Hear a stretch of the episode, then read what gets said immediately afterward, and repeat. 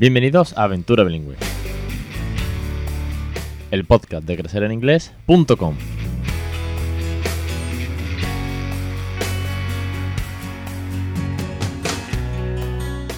Capítulo 148, 18 de abril de 2019, Jueves Santo, pero aquí estamos una semana más en Aventura Bilingüe, el podcast sobre bilingüismo en todas sus facetas, desde los, desde los consejos, la experiencia, la rutina, el vocabulario, los tips, las entrevistas, la neurociencia, la docencia, de todo esto y mucho más de lo que va Aventura Bilingüe.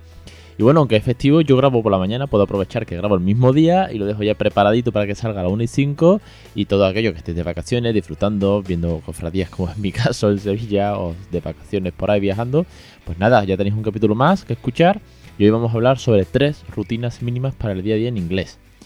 Estas rutinas son, yo las he llamado mínimas y es que me llegan muchas cuestiones, muchas dudas a través de email de cómo empezar, de cómo arrancar con el bilingüismo, Mm, de que si tengo un bebé pero no sé cómo, cómo hacer, eh, cómo, cómo, comenzar esta loca aventura, o que ya tengo un niño un poquito más grande y que tal vez me da miedo cambiar de idioma al 100%. Bueno, pues he sacado, vamos a hablar de tres rutinas mínimas que deberíamos comenzar, deberíamos empezar, deberíamos poner en práctica. Esto es, este capítulo de hoy es para mm, beginners, no para advanced. Los advanced, que sois muchos de vosotros, 1900 oyentes ya aquí, pues yo sé que muchos de vosotros estáis haciendo un 24-7, que, bueno, que, tenéis una experiencia enorme, que vuestros peques son bilingües también como el mío, que me mandáis muchos consejos a mí, muchos, muchos, muchos recursos, porque aquí yo siempre digo que tenemos que aprender todos de todo, que no tengo yo la varita mágica, yo lo que hago es transmitir lo que hago en casa, ¿no? Entonces, bueno, para aquellos que están comenzando, para aquellos beginners y para reforzar o recordar a los que ya llevamos mucho tiempo cositas básicas, pues es este episodio de hoy. Y para mucho, pero que mucho más, pues tenéis crecereningles.com barra curso más de 100 lecciones ya por 5,99 euros al mes, una suscripción, bueno, pues ínfima, que te da acceso a todos los vídeos, vocabularios, recursos, experiencias, ejemplos con mi hijo, videotutoriales, donde habéis visto un curso para crear bilingüe con videotutoriales y el ejemplo real del peque, ¿no? Bueno, pues para todo eso, mucho más, más de 146, sí, porque este es el, este es el capítulo ya 148, más de, perdón, más de 147 episodios de podcast. Eh, los pósters que, os mandan los suscriptores, eh, las consultas en asistencia integral de pediatría, consultas privadas conmigo en el centro de Sevilla de pediatría. En fin, que para todo eso y mucho más está Crecer en Inglés. Vamos con el tema. Vamos a hablar de tres rutinas mínimas para el día a día. Si queréis empezar, si vuestro peque es muy, muy peque, es bebé, y queréis ir familiarizándoos con el bilingüismo en casa, o si ya tenéis niños tal vez de un año, dos años, y queréis introducir y que no sea algo tan bruto, vamos a hablar de tres cosas que podemos hacer que sean siempre basadas en el método Nadica, es decir, basadas en la naturalidad, en la diversión y el cariño, para que el inglés no deje de ser un juego diario, que es como siempre digo.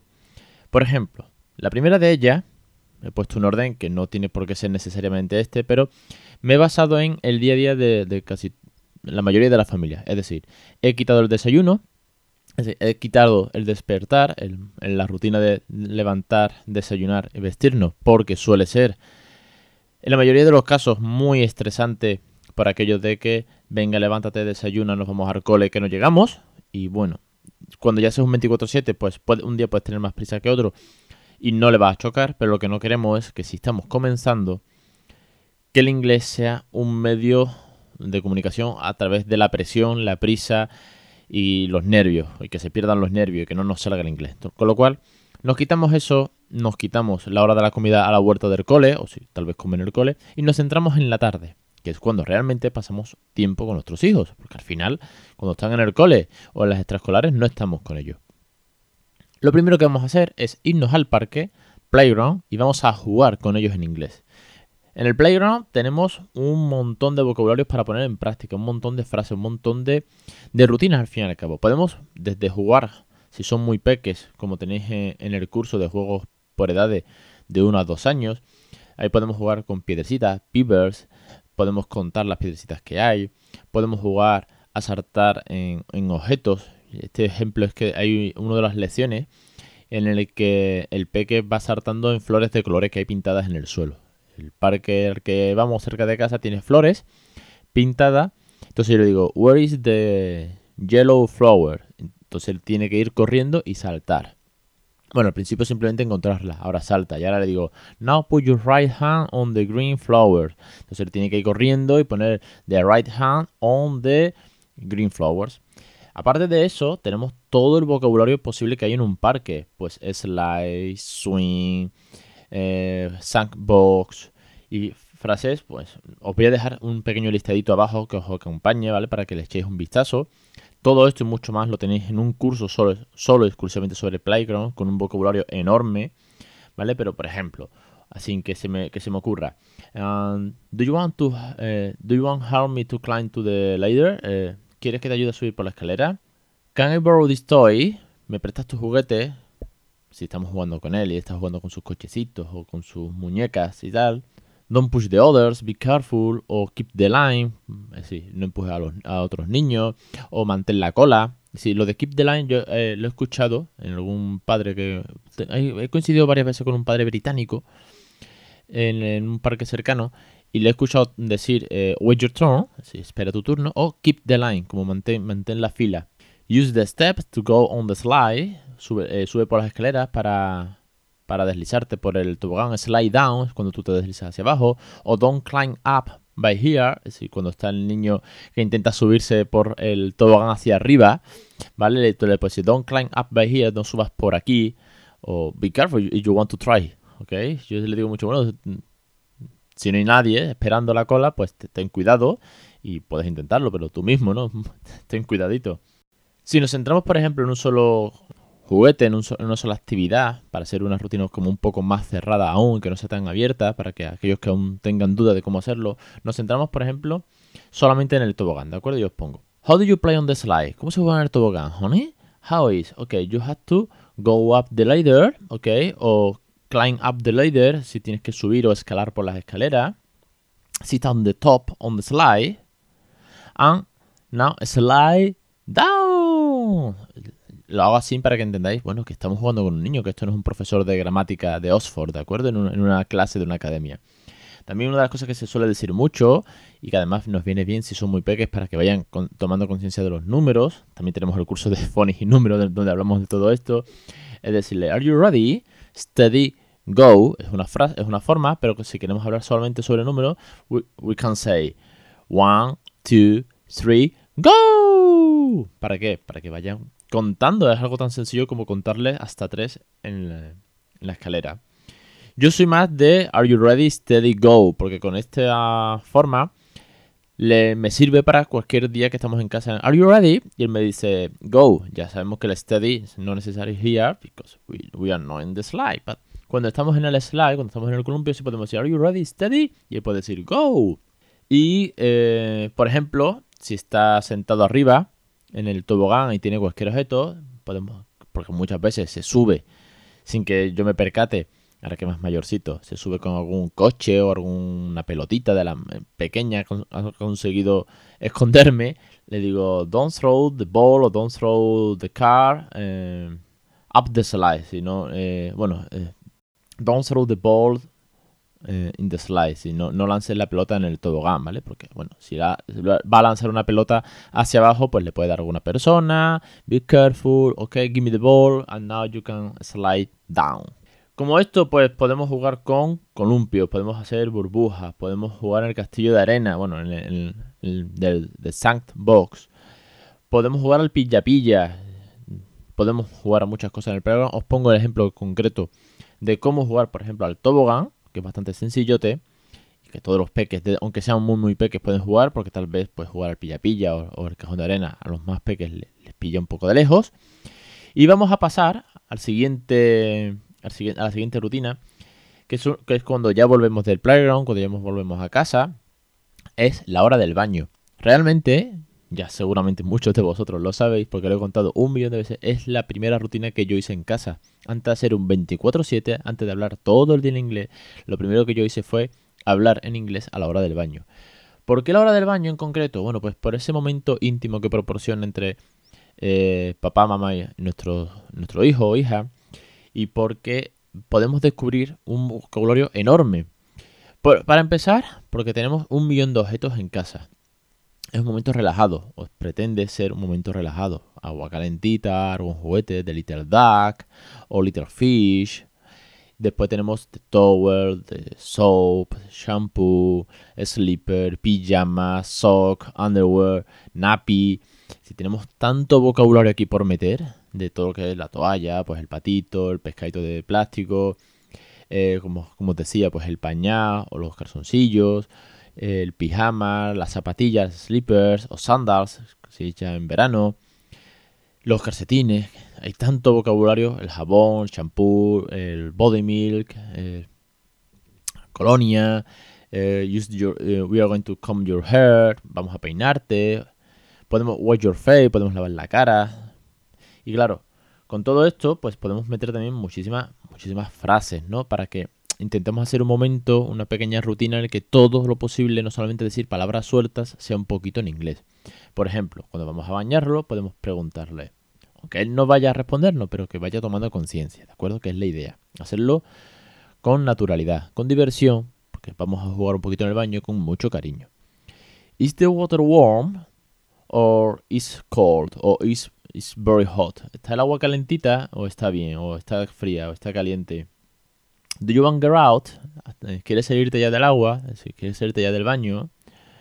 Eh, are you done? ¿Has terminado? O let's, eh, let's dry you off. Okay, vamos a, vamos a secarte. O let's put on your clothes.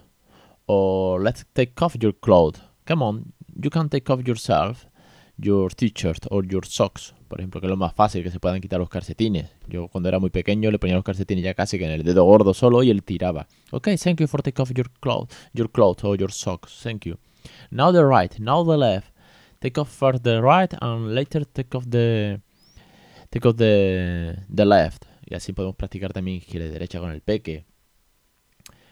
¿Qué más cositas? Eh, I'm going to wash your lo que sea, pues head, hands, tummy, por ejemplo, eh, tummy la barriga, tummy es muy divertido o le hace mucha gracia, además es una palabra muy, muy cariñosa, tummy. Entonces, I'm going to wash your tummy y le hace cosquillas que son tingles, tiggle, tiggle, tiggle, tiggle, tiggle, tiggle, le hace cosquillitas en la barriga. Eh, ¿Qué más? ¿Qué más? Um, you are very dirty, por ejemplo. Oh, you are so dirty. We are going to we are going to have a shower, okay, with the warm water. ¿Qué más? Se me, ocurre, se, me ocurren frases casi que pensando simplemente en los momentos del baño, del baño con, con el peque. Uh, por ejemplo, cuando sale de la ducha. I'm going to dry you now, okay? But be careful, you are getting me wet. Me estás mojando, ok. Ten cuidado que me, está, que me estás mojando. Porque cuando lo sacamos del agua, pues claro, nos ponen chorreando muchas veces, ok. It's time to take a, a bath or a shower. Yo siempre me dijeron un día en la academia, hace mil, eh, cuando iba a academias de inglés, que es have a shower, que take, me dijo un británico, que era profesor, me dijo que take a shower es como coger la bañera a, pulso, cogerla en brazo, como coger la placa ducha y cogerla en brazo. Pero sí que es verdad que lo he escuchado mucho en alguna serie, en alguna película. Os dejo ahí la cuestión, no sé cómo lo decís vosotros, ya me contáis. me podéis mandar eh, un comentario en los pies del programa o bien por, a través del correo electrónico. Y siempre, oye, más, frases, más cuestiones, pues encantado de, de ir enriqueciendo todo esto. Os dejo alguno de tomar algunos, algunas de estas frases a, pie del programa. Y por último, cuando ya hemos jugado en el playground, cuando ya hemos eh, having a shower, ya estamos limpitos, vamos a omitir lo que es la parte de la cena, que tal vez pues nos cuesta o, o no queremos mm, vivir ese momento en inglés todavía, ya llegará el momento. Vamos a hacer la última de las rutinas, que es tal vez, tal vez la más importante de todas, y es la hora del cuento. La más importante porque estamos fomentando la lectura, y de lectura sabemos o debemos de saber que es uno de los mejores recursos, de las mejores rutinas más enriquecedoras, y que además es de las más facilitas a poner en práctica. Porque, aunque no tengamos vocabulario, aunque nuestro nivel de inglés no sea excelente, ni mucho menos, aunque nos dé mucha vergüenza hablar en inglés, con el cuento tenemos la facilidad de simplemente leer. Honey, it's time to go to sleep. It's very late, and we are going to read a book.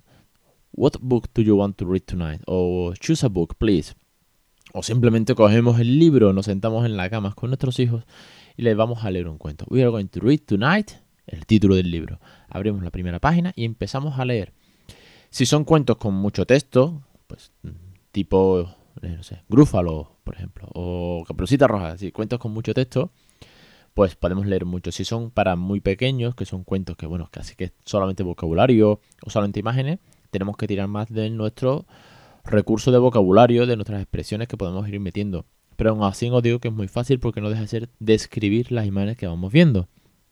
Y fomentamos la lectura, fomentamos esa rutina, calmamos un poco a los peques porque es un momento tranquilo, no hay televisión, las luces se bajan, estamos en la cama ya preparados para dormir, lo cual nos viene muy bien. Y además lo hacemos en inglés antes de ir a dormir. Yo creo que es de los mejores, de las mejores rutinas. Esta junto con el baño fue de las primeras que hice con, mi hijo cuando era muy, pero que muy bebé. Sí, en los primeros meses.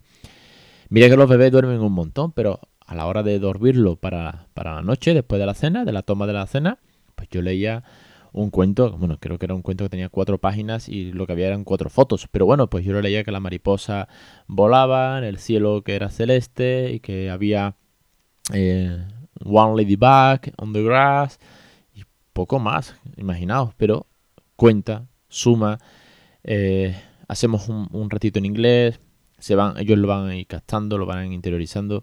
Creo que es sin duda de las mejores rutinas. La más divertida, Playground. Eh, la más cariñosa, la más tranquilita, eh, hora del baño. La que además fomenta algo más que, el inglés como es algo maravilloso que es la lectura, pues la hora del cuento antes de ir a dormir.